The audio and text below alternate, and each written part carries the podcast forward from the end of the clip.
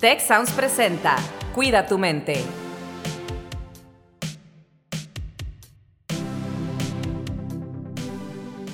Hola, ¿qué tal? Bienvenidos a otra edición de este podcast Cuida tu mente. Soy Rosalinda Ballesteros y el día de hoy me acompaña, como siempre, Carlos Ordóñez. Carlos, ¿qué tal? ¿Cómo estás?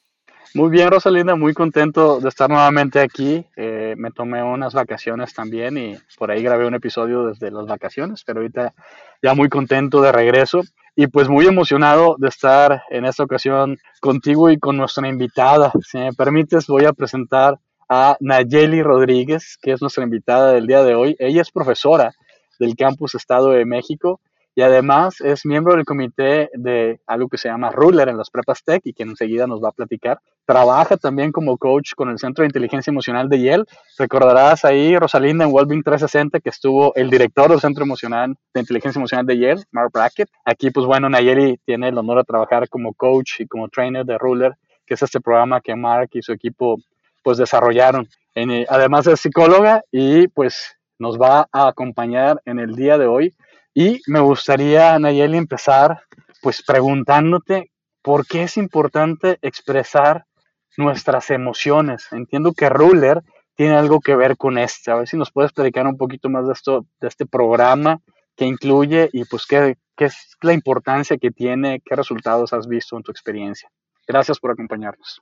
Claro que sí, pues igualmente muchas gracias por, pues por este espacio, por la invitación y pues por dar un foro para, para hablar de, estos temas eh, tan importantes y tan apasionantes. Eh, pues el, el, Ruler es un approach, ¿no? Es un, no es un, un, pues una metodología muy estricta, digamos así, con paso uno, paso dos, paso tres, con, con, con, una, con una estructura rígida, ¿no? Es, es un approach, es una forma de vivirlo a través de una cultura, sí, por supuesto, a través de, eh, de investigación científica que, que respalda todo este, todo este enfoque, sobre todo pues en el desarrollo particular de la inteligencia emocional, ¿no? Partiendo de que las emociones influyen en nuestros, en, la forma en la que prestamos atención, en la forma en la que eh, pues nos desempeñamos, eh, en la forma en la que llevamos a cabo nuestras decisiones y pues también afecta a nuestra salud. Eh, dado este entorno, pues entonces esta es una propuesta que basada en la inteligencia emocional, pues maneja cinco habilidades. que, que, son un acróstico de ruler, ¿no? Que es la R, eh, que significa reconocer, la U que significa understanding o entender, la L que es eh, labeling o etiquetado eh, em, emocional, la E que es de expresar y la R que es de regular. Entonces se, aborda estas cinco habilidades con algunas estrategias, por supuesto, desde, pues, desde un enfoque una base científica al respecto. Fíjate que esto es muy interesante, bueno, a mí me parece muy interesante porque con esta base científica que tiene, podemos entender mucho mejor cómo nuestras emociones realmente pues son una respuesta ante estímulos que hay alrededor nuestro y el tener la información o entender la información que nos está dando esta emoción es lo que nos permite pues eh, utilizar todo este método, modelo, ¿verdad? Pero además sentirnos bien con cualquier tipo de emoción, porque yo misma, por ejemplo, cuando doy alguna charla o plática sobre las emociones, hablo mucho de las emociones positivas desde lo que nosotros hacemos de psicología positiva, pero todas las emociones son parte de nuestro rango de respuesta y todas son valiosas porque nos pueden dar información. Y a veces en mi observación tendemos a rechazar las emociones incómodas, las emociones que no nos gusta tanto sentir, ¿no? Y eso es algo que a mí de Ruler, pues me parece maravilloso. No sé si puedas ahondar un poco más. Claro, y mencionaste algo muy importante. Eh, las emociones son información. Eh, las, las, emociones nos, nos, dan información del ambiente, ¿no? Cómo me hace eh, sentir el ambiente, cómo me estoy relacionando con el contexto y por supuesto, las, eh, las habilidades me ayudan a atender y a, responder de cierta forma. ¿no? Eh, el primer grupo de, estas primeras tres habilidades, digamos la R, la U y la L, ¿no? el, reconocer eh, por ejemplo, no, solo, no solo se refiere a reconocer en nosotros, ¿no? Y como bien mencionas, no solo reconocer emociones positivas. De hecho, bueno, en este enfoque e incluso no se le nombran emociones positivas o emociones negativas, ¿no? Sino eh, se entiende las emociones a través de dos elementos, un elemento fisiológico, que es el nivel de energía, y un eh, que, se percibe en el cuerpo, y un elemento cognitivo, que es la sensación de agrado o eh, desagrado de las emociones. Pero todas tienen una funcionalidad y es tan importante reconocer las que experimento como reconocer las de los demás. De igual forma, entender cuál es la causa de esa emoción y el etiquetarla. Cuando nosotros etiquetamos de una forma asertiva eh, la emoción, pues es más fácil eh, en sí mismo la, comprensión de esta emoción, ¿no? Cuando yo digo estoy enojado, pues se abre un, panorama muy amplio, ¿no? Enojado como, como, como enojado porque alguien te acaba de, dañar, por ejemplo, en tu dignidad, o enojado porque se te olvidaron las llaves del coche, ¿no? Nos pondría probablemente en una sensación y un nivel de agrado y desagrado eh, diferentes cada una de ellas, pero ambas pues eh, al, entenderlas les puedo dar un sentido, ¿no? A decir, bueno, estoy distraído porque olvidé las llaves. Em, eh, tienen una funcionalidad en esta parte de, de, entenderlas, como bien mencionas. Fíjate, Nayeli, que me quedo pensando en pues cosas que he vivido, en interacciones con personas, o cosas que tal vez, seguramente, no tal vez, seguramente a lo largo de mi vida yo también he hecho, ¿no? Pero tal vez algunos de nosotros estemos familiarizados o recordemos momentos en los que hemos hablado, estamos hablando con alguien y que notamos que la persona está molesta, enojada, que algo no anda bien y que le preguntamos, oye Nayeli, ¿qué te pasa? No, nada, estoy bien, no pasa nada.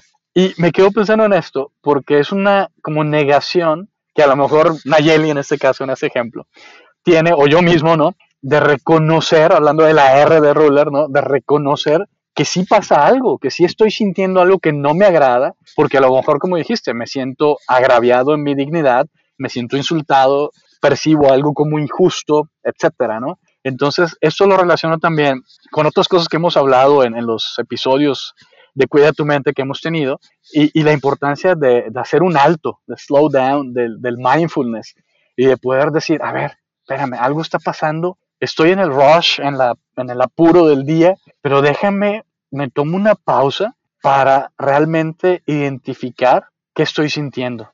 Entonces, la parte de reconocer, la parte de después, entender por qué estoy sintiendo esto. O sea, qué dijo Rose, qué dijo Nayeli, qué dijo Carlos que me está haciendo sentir así y por qué me estoy sintiendo así. Y en, me acuerdo en octubre por ahí del 2018, la revista Time sacó una edición especial sobre salud mental y en uno de los artículos que venía ahí hablaban precisamente de labeling eh, y de, etiquetar, ¿no? De reconocer esta emoción, etiquetarla, ponerle un nombre que siento, frustración, enojo, alegría, ¿no? Lo que sea. Eh, pero ponerle esa etiqueta y decían ahí que era fundamental poder poner esa etiqueta para poder empezar a trabajar con esa emoción. ¿Es así como lo has vivido en tu experiencia, Nayeli? Sí, definitivamente, eh, pues un paso muy importante es el, nombrar adecuadamente, ¿no? Nos da una dimensión personal y, bueno, a mi, interlocutor también le da una dimensión muy clara de dónde estoy, ¿no? Esta, estas típicas respuestas que como mencionas, eh, ¿cómo estás? Bien, ¿no? Bien también es un universo eh, inmenso de posibilidades, de bien porque me saqué la lotería o bien porque me saqué un 10 o, o bien porque comí muy rico, ¿no? es, un, es un universo y mientras yo puedo expresar mejor y etiquetar mejor, pues también de esa misma forma eh, puedo eh, interactuar mejor, entenderme a mí mismo, y entender a los demás y ayudar a los demás también a entenderme. Y, en la parte de, expresión, pues la expresión en sí la expresión de una emoción en sí no es una habilidad, ¿no? Es una, no, es una habilidad de la inteligencia emocional. El expresarla adecuadamente eh, con, estrategias eh, es lo que hace que sea, eh, que tenga esta cualidad, ¿no? De, las habilidades y del contexto de la inteligencia emocional. Hay ciertas estrategias para atenderlas, como bien mencionas, muchas de ellas inician con una pausa. Y que dentro del método Ruler, pues algunas de las herramientas, una en particular, está relacionada con hacer una pausa. Pero igual, hacer una pausa eh, no lo es todo, sino eh, hacer una pausa es el inicio de comenzar a trabajar con mis emociones. Eh, este enfoque sugiere que para atender nuestras emociones, para regularlas, debemos trabajar con por un lado, con un aspecto cognitivo, ¿no? que es con, mi mente, con mis pensamientos, pero por otro lado, con un aspecto fisiológico, que es el nivel de energía. Entonces, si yo puedo hacer una pausa, pues me preparo para estar más atento, me preparo para pensar más claramente, pero después de eso tengo que hacer algo más, ¿no? A lo mejor tengo que pedir una disculpa, a lo mejor tengo que... Em, establecer un punto de vista muy firme, eh, a lo mejor tengo que negociar algo, pero, eh, como bien mencionas, sí, es, es un elemento muy importante a trabajar en primera instancia con nuestro cuerpo, cuidando este nivel de energía eh, en nuestro cuerpo y la respiración, pues es un maravilloso, eh, una maravillosa herramienta para atender a, esta primera fase de, trabajar con mi cuerpo. Claro, y es, es, algo, bueno, que hemos, como decía Carlos, trabajado varias veces aquí en el programa porque finalmente el trabajar con este proceso automático de manera consciente, pues nos hace notar que nosotros podemos actuar sobre algo que parece dado, ¿verdad? Previamente y al cambiar la respiración, pues también podemos a lo mejor influir y pensar que no todo, no todo lo que pasa por nuestra mente es completamente cierto, ¿no? Que eso es algo que yo he aprendido también a preguntarme si lo que yo estoy sintiendo ¿verdad? Esta intensidad y este nivel de eh, agrado o desagrado con la emoción es la única respuesta posible en ese momento, ¿no? Y a mí me ayuda también a decir, mm, y podría haber un punto de vista diferente ante esto que estoy sintiendo o pensando. A veces eso me, ayuda también a, procesar mejor, ¿no? Y a actuar mejor. Eh, y una pregunta que yo quiero hacerte aprovechando justamente de todo lo que nos platicas y que Carlos nos contó que eres coach de este método y de las emociones. Eh, ¿Cómo podemos, por ejemplo, aquí en el programa, pues nos escucha gente de todas las edades, pero si nosotros tenemos parte de la responsabilidad porque somos educadores o porque somos padres de familia o incluso con nuestros amigos o nuestros hermanos de ayudar a otros también a regular sus emociones, ¿qué consejos nos darías? Ah, pues muy buena pregunta, Rosa. Eh, pues em, en, primer lugar, este enfoque habla de, que nosotros como, como dices, como adultos, tenemos la cierta responsabilidad de modelar, y, pero ¿cómo hacerlo? ¿no? ¿Cómo podemos abordar estas situaciones? Em, existen ciertas herramientas, todos respondemos de alguna forma ante una situación que nos es retadora o ante una emoción que no sabemos cómo manejar, ¿no? Eh, pero hay una diferencia en que esa respuesta sea efectiva o sea inefectiva.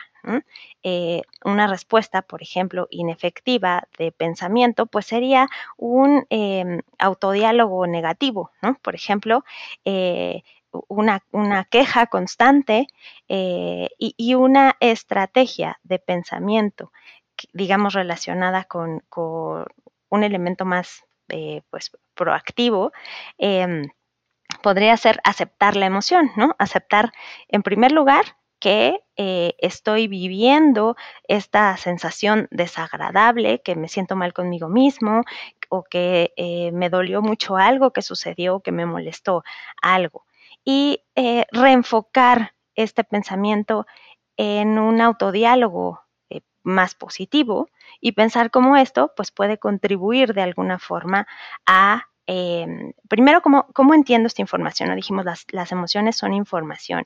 Entonces, ¿qué información me está dando para transformarla en un autodiálogo positivo, por ejemplo? Eh, esa, esa estrategia podría estar enfocada al pensamiento.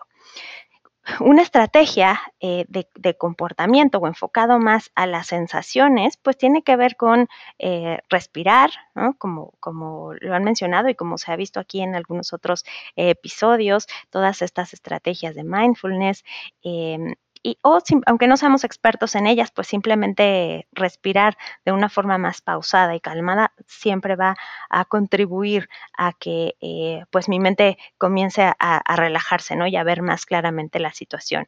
Por otro lado, distraerse, que no es lo mismo que, em, que evadir una situación, ¿no? O que, o que reprimirla. ¿no?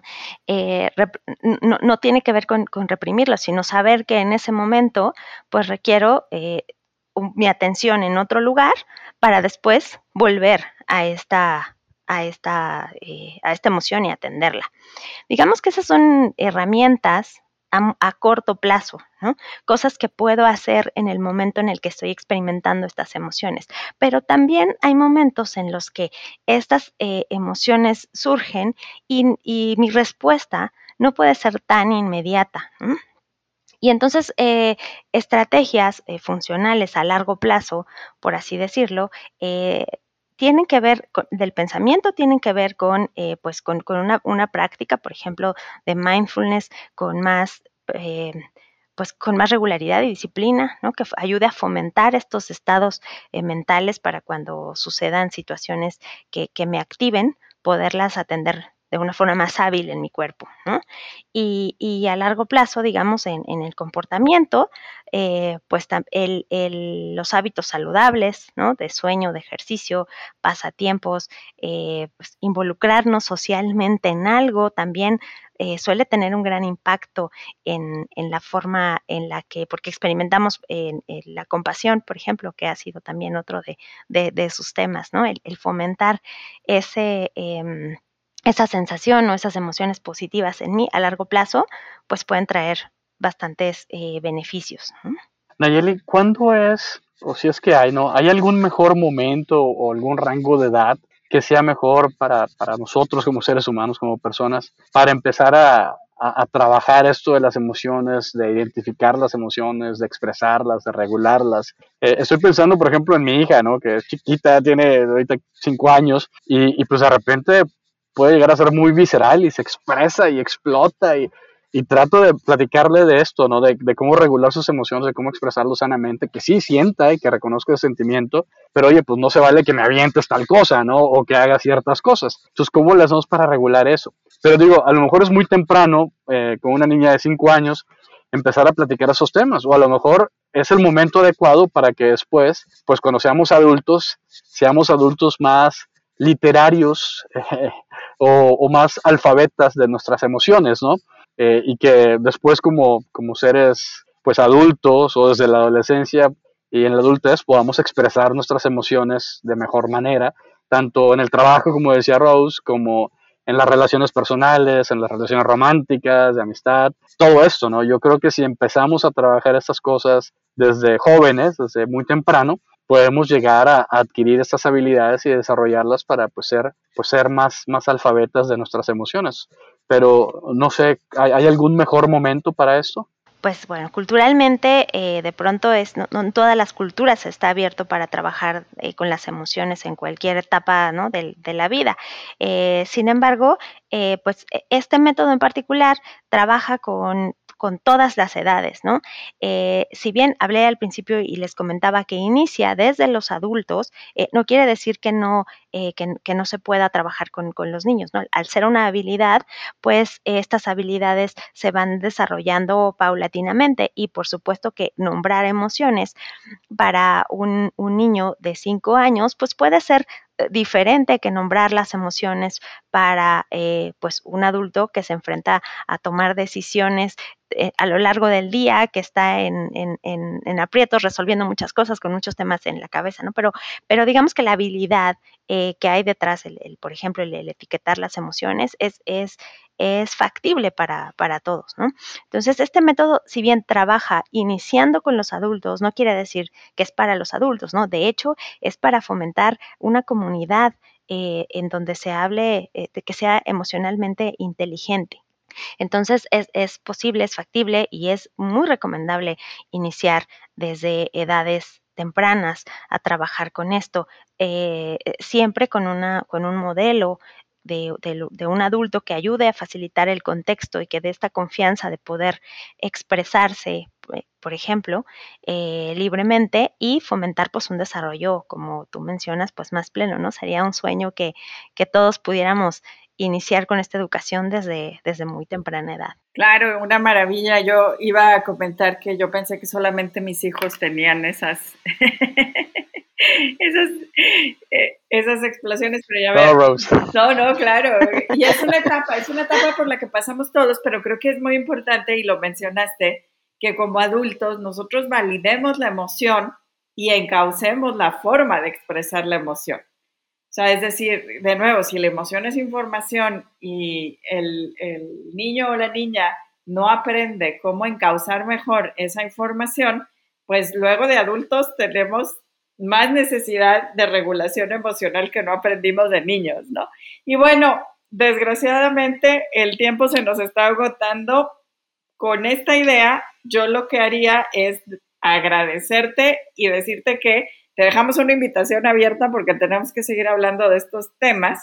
Eh, y bueno, yo me voy precisamente con esta idea de que a lo mejor todos podemos ayudarnos unos a otros, adultos, jóvenes, amigos, padres, profesores, a entender mejor la información que nos dan las emociones y cómo regularlas y sentirnos muy bien con todas las cosas que recibimos como estímulos. Muchísimas gracias, Nayeli, por acompañarnos. Pues gracias Nayeli, no sé si quieres decir algo y ahorita yo les digo también con qué me voy. Pues sí, igual, pues muy agradecida por, por este espacio y, creo que esta idea o esta, e, esta el nombre del libro del, doctor Brackett justamente es permiso para sentir, ¿no? Ojalá que todos nos demos este permiso para sentir, pero de una, sentir no, no, no de una forma eh, pues impulsiva o, intuitiva, ¿no? Sino sentir de una forma en la que eh, pues mis, mis habilidades se ven ahí reflejadas, me puedo expresar, puedo entender lo que siento, puedo, tanto yo como como los demás. Puedo generar este ambiente de confianza en el que es factible que todos crezcamos y todos nos desarrollamos. Entonces, pues yo los invitaría a seguir esta, esta invitación y darnos permiso para sentir. Pues Nayeli, debo de decir que me ganaste mi cierre, porque justamente iba a hablar de eso. Y, pues qué bueno, justamente yo quería invitar a la gente, dejarles este recurso de este libro de Permission to Feel o Permiso para Sentir del doctor Mark Brackett, director del Centro de Inteligencia Emocional de Yale, con, con quien tenemos el honor de trabajar. Eh, pero sí, con esto me voy justamente, con el darnos permiso para sentir. Así que muchísimas gracias Nayeli, muchísimas gracias Rosalinda y les esperamos en la próxima emisión de su podcast Cuida tu mente. Hasta la próxima.